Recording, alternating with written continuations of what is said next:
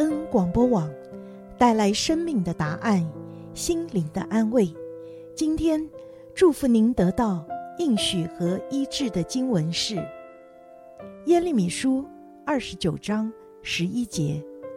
耶和华说：“我知道，我向你们所怀的意念，是赐平安的意念，不是降灾祸的意念，要叫你们末后有指望。”耶利米书二十九章十一节。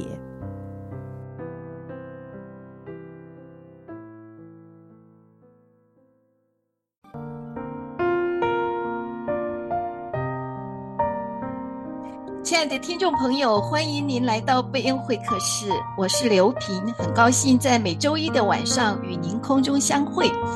每年一入十月份啊，店家的布置还有商品便开始提醒我们万圣节到了。我的美国同事呢，告诉我，哇，这是他最喜欢、最开心的节日。那年轻人呢，也爱上这种可以开派对啦或玩乐的气氛啊。小孩子们也跟着学校一起装扮，或者是讨糖吃。我也记得我小孩在小学的时候呢，我女儿把她打扮成童话故事中的小公主，我儿子穿上 Bumblebee 的这黄黑条纹的衣服，真的也显得很可爱。但是对于很多基督徒的家庭来说呢，他们心中仍然有一个疑惑：到底基督徒是要过万圣节呢，还是不应该过？我们要怎么样来教导我们的孩童来明白，或者怎么样参与这个万圣节的活动呢？今天我们很荣幸邀请到生命和灵粮堂的郑春焕郑牧师，他来跟我们来探讨这一个备受关注的话题：到底基督徒要用什么态度来看待万圣节？就让我们一起来欢迎郑牧师。郑牧师您好。哎，刘平好，各位听众朋友们，你们好。我刚才也提到啊，这万圣节真是真的也让很多基督徒呢蛮纠结的，甚至于呢也引出了有两个很不同的观点和看法。今天呢就要来听听郑牧师跟我们分析一下，到底我们要如何看待这一年一度的节日。那首先先要来看看万圣节到底它的起源是什么呢？那说到万圣节啊，啊，我也是。到美国以后才注意到，在西方的国家万圣节这么的流行啊！以前没有到美国以前呢，啊，听说过啊啊，知道这个 Halloween 啊，可是真的第一次经历万圣节的时候，我发现那天晚上啊，真是不太一样的。很多小孩子就到处跑，敲门呢要糖果，然后很多人都穿上这个化妆的，化上妆，然后穿上一些啊比较特别的一些衣服啊，走来走去的。第一次看到的时候，觉得蛮热闹的，但是后来。所以其实对这个万圣节呢做了一点点的调查，因为这个万圣节的这个规模感觉跟圣诞节已经差的不太多了，嗯、而且每年的十月三十一号，那接下来下一个节日就是感恩节啊，既然都连，然后再一个月就是就是这个圣诞节了，既然连在一起的话呢，它一定很重要。那我就专门做了一些简单的调查，啊，结果我发现原来万圣节它并不是那个万圣的那个圣字。它并不是圣洁的那个圣的意思，嗯、反而是一种鬼节啊。那为什么这样讲呢？呃，根据一些传统的记载啊，他们都认为万圣节呢是属于英国的啊、呃、不列颠群岛的那个凯呃凯尔特人的一个庆祝丰收的这个传统的这个节日。那说到凯尔特人呢，啊、呃，有很多不同的翻译了，有人有人就把它叫做塞尔特人。有人把它叫做居尔特人，嗯、但是呃呃，不管他称呼如何，他大概是在两千年前啊、呃，在西欧的那一些呃活动很广泛的一个种族啊，他很有可能他是属于啊、呃、地中海人种的啊、呃、这样的啊一个群体啊。简单来说，比如说苏格兰人、爱尔兰人，嗯，啊、呃、威尔士人啊，甚至呃法国的这个。呃，高卢人啊，他们都有可能被认为是当初的这个凯尔特人啊，这样下来的。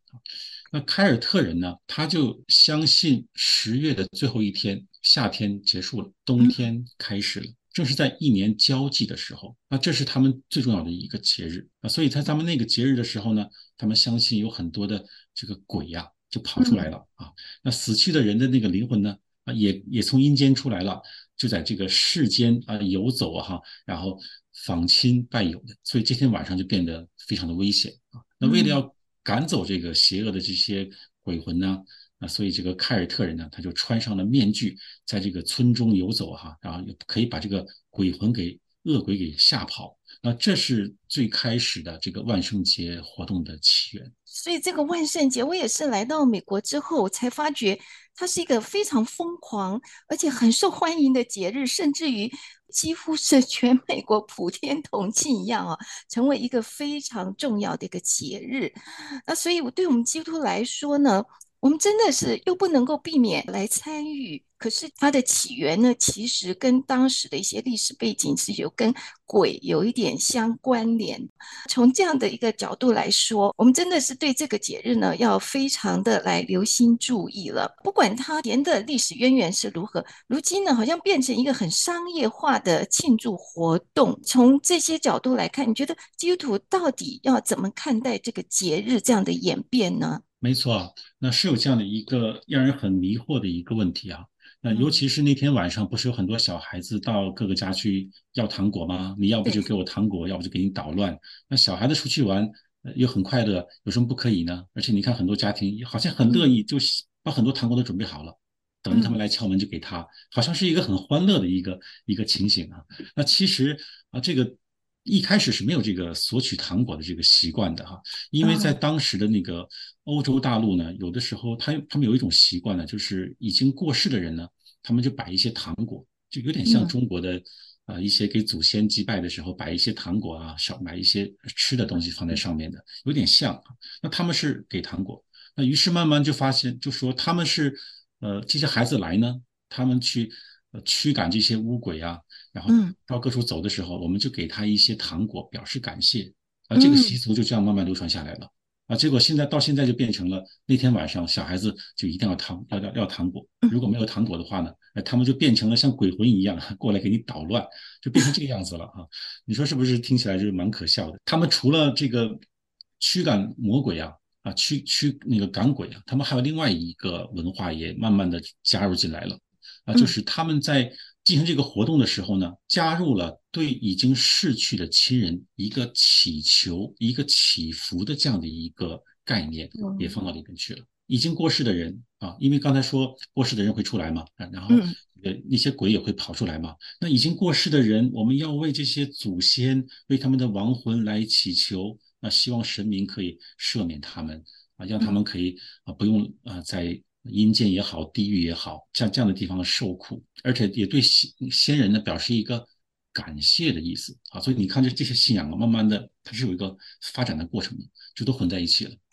那这样的话，对基督徒的话就有点难啊。嗯，那因为它已经演变了成了一种商业化的庆祝活动。就算你不信那些亡灵的故事啊，啊，但是你看他表面上那些小孩子出来玩，又到人家去发糖果。而且都是学校的同学，都一起去。那基督徒的家庭的小孩子，你能不让他去吗？啊，这就非常的困难了。嗯，我们看到他们的装扮哦，真的，小孩子的时候可能还可以打扮的可爱呀，那种的形象啊。可是，一般的像青少年甚至成年人。他们的装扮 好像真的都让你觉得非常的恐怖，都像吸血鬼或者是鬼怪那种装扮，而且越鬼怪哦，越哗众取宠一样，越得到别人的那种欣赏。还有你刚刚讲到，就是说不给糖我就给你捣蛋哦，trick or treat。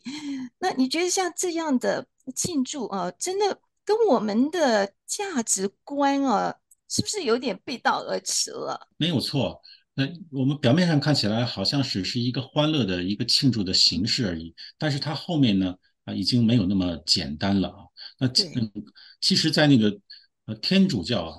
天主教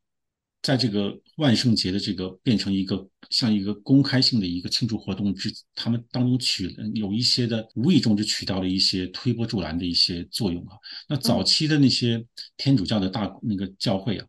他们有一个纪念圣徒的一个习惯，那纪念圣徒呢是一件很好的事情啊。但是他们后来立了一个节，叫做祝灵节啊。这个祝灵节呢，纪念呢，呃，每一年呢，他们就有一些过去的这些圣徒也好，初代教会到现在为止的，因为圣徒是不断增加的，他们有给这个圣徒过世的这个圣徒呢，这个封圣的这样的一个动作啊，表彰他们的功德。这本来是件好事，但他慢慢慢慢变成了一个祝灵节的时候呢。它这个概念也是追思已经啊、呃、逝去的啊，已经离开这个世界的这样的一个节日啊。嗯、那无论是到达天堂的祖先呢，还是亲友呢，包括这些圣徒呢，也是慢慢的就变成这样的一个一个节日。那这个部分呢，就无意中就推推动了这个万圣节的这样的一个活动啊。很多人说的这个万圣节，万圣节为什么叫圣呢？啊，这个部分的话，他们会想到天主教的那个部分，啊，很容易就混在一起了，因为都是在纪念啊过去的亲人，啊过去的有贡献的啊那些让人家尊重的那些圣徒的这样的一个动作啊。那天主教他也不反对这些内容啊，最后就混杂在一起了。但作为基督徒的话，你就很难分辨了啊，因为天主教这个错误的观念呢，是跟他们的啊这个功德观是有有有关联的啊。我们为已经逝去的亲人。啊，歌功颂德，为他们读经啊，为他们奉献，你可以让他们早点离开炼狱那样的一个场景啊，不用在阴间受啊。这些思想其实都加在万圣节的思想里面了。所以我们现在看到的万圣节呢，已经不是当初那个最纯粹的，是纪念鬼的，还是纪念人的，还是纪念圣徒的，已经不是了。通通混在一起了。那现在的商家看到这个商机啊，因为要卖糖嘛，有很多礼物，嗯，嗯，还有那么多的漂亮的衣服哈、啊，越奇怪的越好，嗯，他们就看到这个商机呢，就把它变成了一个庆祝的一个节日了。那在这个里边，会不会对基督徒的话会有什么样的影响呢？也许有的人会说，哎呀，这个万圣节里面有很多的鬼怪啊，很很多人穿上像像魔法一样的衣服啊，嗯，啊，精灵啊，甚至还有骷髅啊，啊，各种恶魔啊，然后那个南瓜。那个样子看起来也不是很可爱的样子，看起来蛮凶的那个样子啊。那所以很多基督徒呢会觉得，哎呀，这个东西是来拜鬼的，他就排斥这个东西。但另外也有一些基督徒会觉得，呃，这只不过就是一个形式吗？是让人家快乐一下而已吗？搞一搞恶作剧而已吗？那有有有什么关系呢？哪里有哪里说这鬼就跑出来了呢？所以这两个部分的话，对基督徒的挑战是最大的。我不知道郑牧师您自己也有小孩哦，那对于这个节日呢，你怎么呃教导你的孩子啊来呃参与或者是呃来看待这个万圣节呢？因为基督徒也会有不同的看法，嗯。啊，基督徒要有爱心嘛，要与人和睦嘛，所以有些基督徒就参加了。但是作为我的话，我是觉得比较紧张的。啊，因为这些是因为圣经里面说，我们无论或做或行啊，都要为了荣耀神。你穿上那样的一些衣服，到人家去要糖果不给就捣乱，这是荣耀神的一件事情吗？啊，所以仔细来看的话呢，它并不是只是一个呃快乐，刻意的去做一些快乐的活动而已啊，其实不是。但有的时候我们也不要太过于紧张，说，哎呀，我们出去了以后，那个是那个是万圣节的那一天哈，我们不能出门哈，因为满街都是鬼，你一出去以后就被鬼附了，这样的话也也有点过头了。最近你有没有注意到美国一些？呃，影星的人物，还有一些公众公众的一些人物呢，他们会特地的在这万圣节的时候呢，啊，做一些特别的一个表演啊，一些打扮之类的。嗯，你有没有注意到前几年开始看万圣节，有些小孩子打扮成蜘蛛侠的样子？记得我还记得去年的时候啊，我们小组有一个姐妹，她说她的儿子就是要打扮成蜘蛛侠。他跑遍了好几家店都买不到，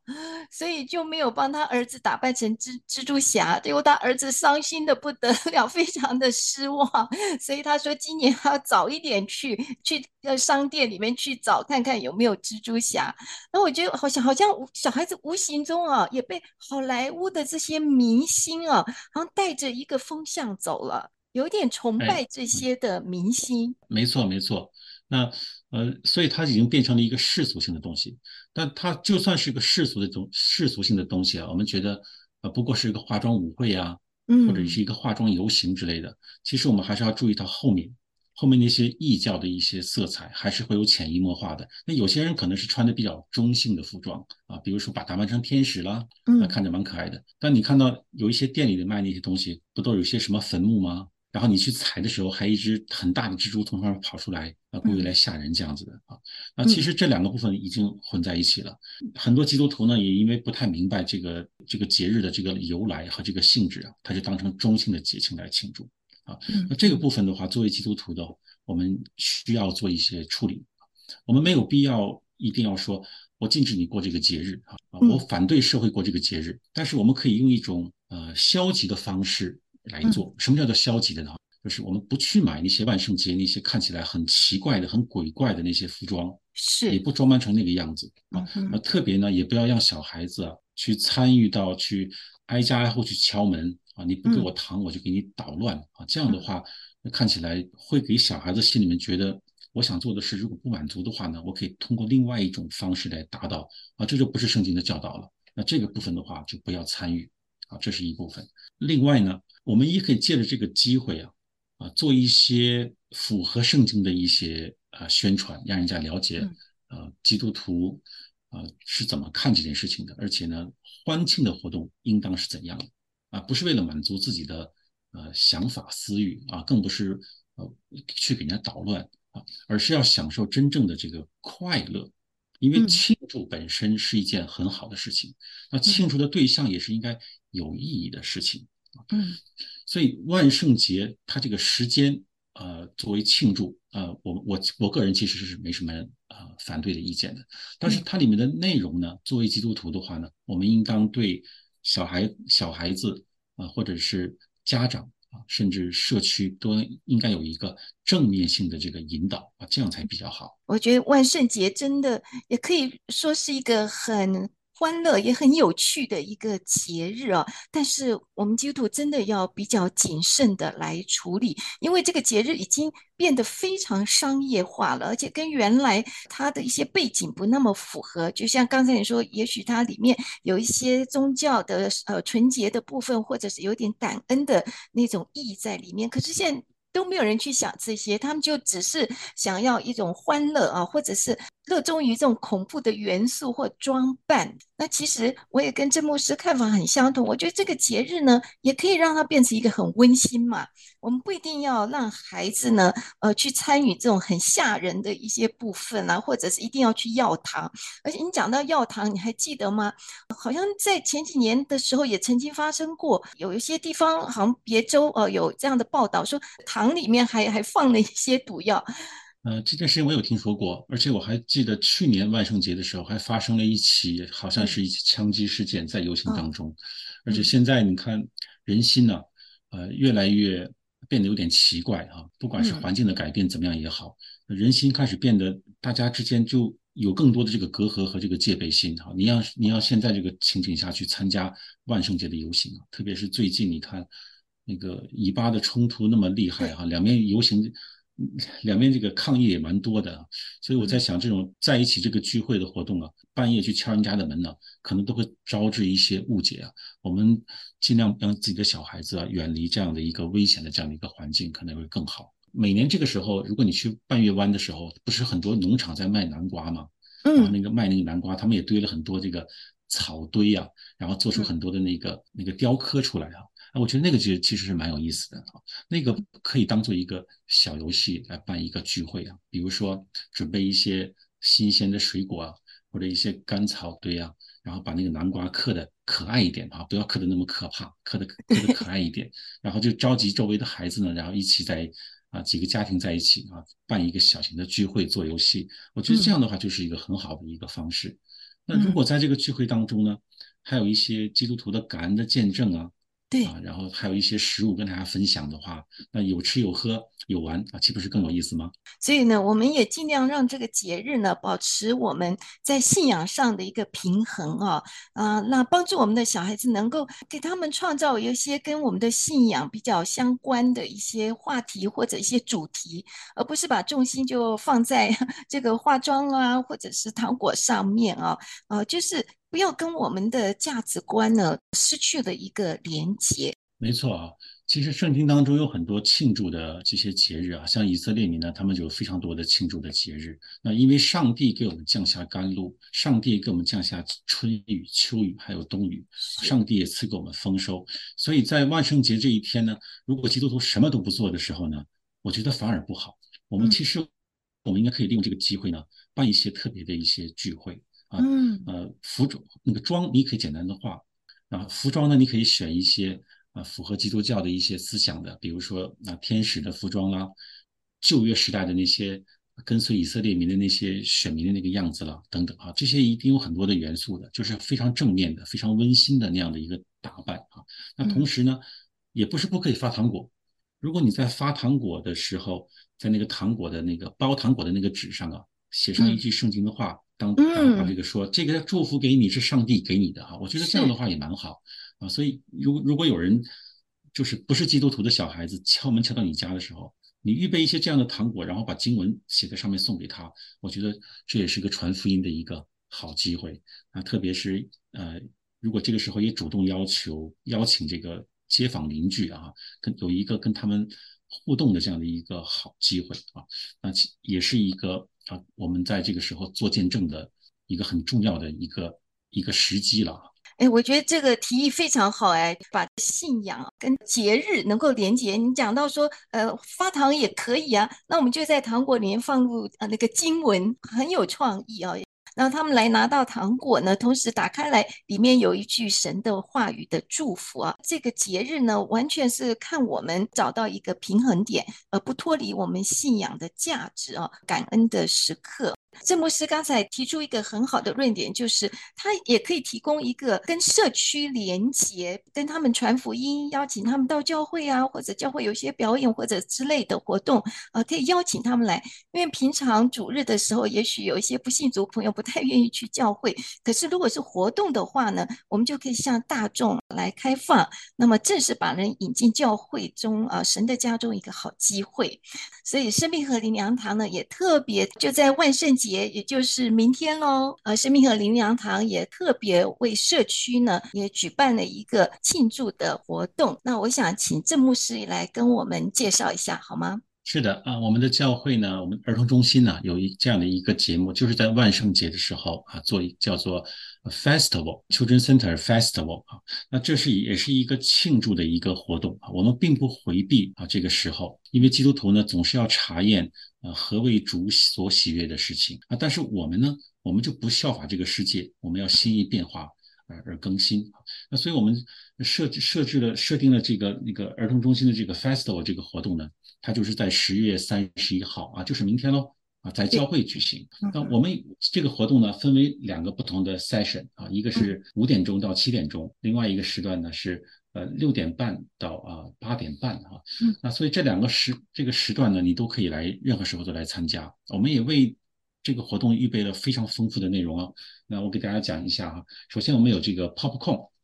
你来来，每个来的小孩子呢，你都可以去拿那个 popcorn 吃。然后我们还有 game，我们有那个丢那个套圈套水瓶的那样的 game，然后也有去打那个很小的那个保龄球那样的 game。还有大人小孩可以一起做的那种家庭的 game，那这些 game 的话呢，可以增进我们的这个亲子关系啊。那同时我们还有一些图画的一些小游戏，我们在不同的 corner 你会有一些 corner 你会看到他们在画一些很漂亮的画，画完了以后呢，也可以当贴纸贴在你的呃手手背上啊，啊贴在你的肩膀上啊，甚至画在小朋友的脸上啊，也非常漂亮的。我去年看到过有人在画那个很很美的那个蝴蝶啊，非常漂亮的小蝴蝶，就然后画好了以后就贴在。女生的那个额头上，我看起来美 美美的啊，很可爱啊，是很可爱。然后还有那种做的那种手工，拿那个小气球编的各种各样的那个那个手工啊，插在身上什么地方，然后手里拿着也很可爱的啊，等等啊。那所以这些活动呢，我们的目的呢是要增进亲子关系。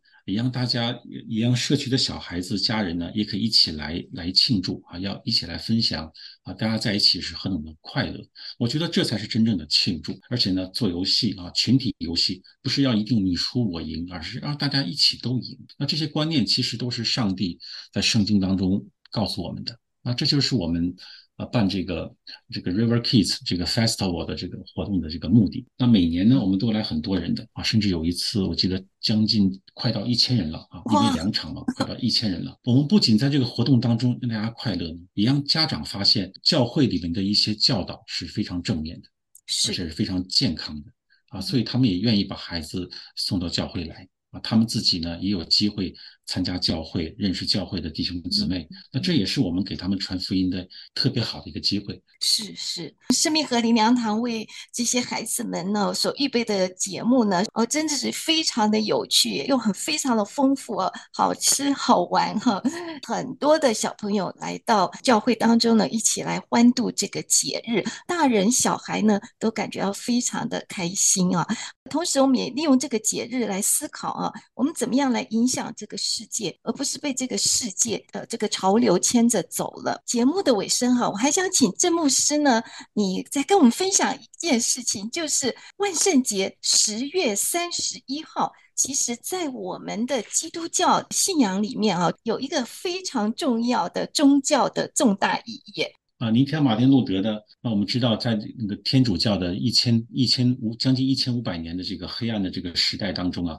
很多人都被天主教的一些传统呢就被捆绑住，很多人也没有办法看圣经。马丁路德他那个时代的时候呢，他就发现啊，这样的信仰是慢慢偏离的，因为天主教做出了很多的一些传统，让让大家来遵行，但是大家并不知道上帝的心意是什么。那马丁路德就提出了他的。见解，其实他的见解呢，也就是圣经里面的见解，而且他也很勇敢的就贴在了他的教会威登堡教会的那个大门上，哈，那九十五条纲要来反对当初的天主教离开的圣经的那个错误。那当然他受到了一些逼迫了，但是感谢神哈，他都一直坚持下来了。整个的这个基督教的信仰呢，重新再回到圣经，重新回到使徒的时代，重新回到最正确的这个道路当中。那所以现在我们可以很容易的拿起圣经就可以来读，都是因为当初的马丁路德的那个宗教改革。啊，如果是以前呢，五百年前呢？我们想读圣经，那几乎是不可能的事情啊，因为根本就没有英文的可以读，没有更没有中文的可以读。但是因着马丁路德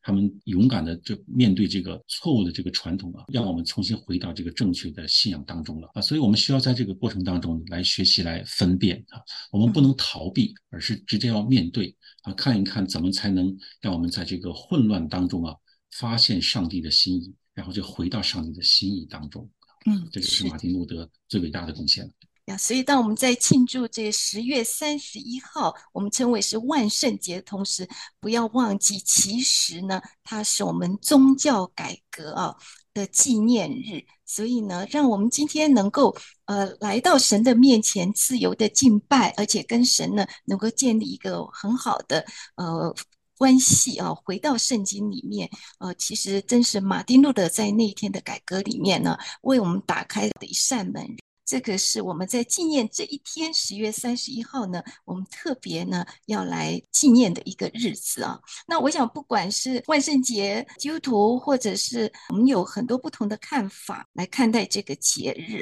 我相信呢，神在我们呃生命当中呢是要带给我们喜乐，要带给我们平安，也盼望在这个节日当中呢，我们所有的听众朋友呃在庆祝的同时呢。我们也能够享受到与我们的家人、与我们的亲朋好友相聚的那种欢乐啊、也盼望你能够记得在那天把小孩子带他们来生命和灵粮堂，有很多的普管呢，来帮助孩子们一起来欢庆这个快乐的节日。非常谢谢郑牧师你今天的分享，也帮助了我们更好的来理解万圣节真正的意义啊！非常谢谢您。好，谢谢主持人，也呃也欢迎观听众朋友们，明天我们在教会不见不散。谢谢听众朋友今天晚上的收听，我们期待下周同一时间与您空中相会，拜拜。主，我来到你的面前，你的手来触摸我心里。